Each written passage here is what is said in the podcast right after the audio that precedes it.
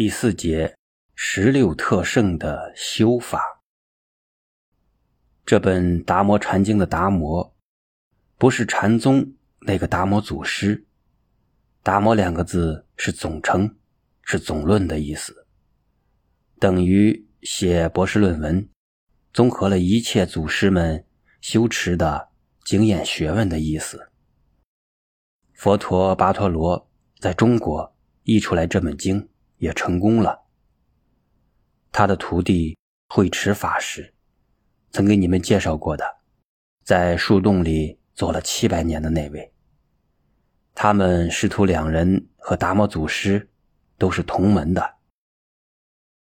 这本书你不读百遍千遍，看不出来深意。我每次读这本书，有时候当小说一样翻，虽然形式很随便。内心是无比恭敬的，在求佛啊，你总要告诉我一个消息吧。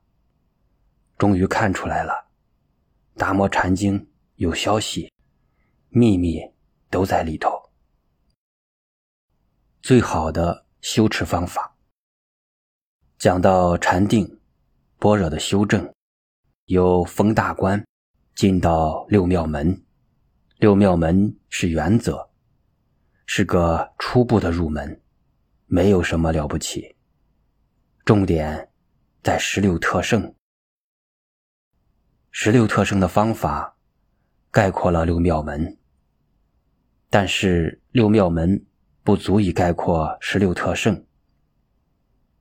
十六特胜的修法是佛的大弟子迦叶尊者、阿难等等，一直到达摩祖师这个系统。他们修持实证的经验，是根据《大毗婆沙论》等等等等，但是在经典上，实际的修正方法还是没有说清楚。印度的瑜伽是练气修心的方法，瑜伽和佛法的存在差不多是同一个时候。瑜伽有身瑜伽，有心瑜伽。真正的修持法门是十六特胜，大家记得有十六条原则，是特别又特别的方法，秘密又秘密的方法。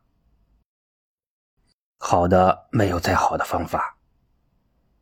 佛学用一个名称“特胜”，拿现在的名词来讲，是战略上特别容易制胜的方法。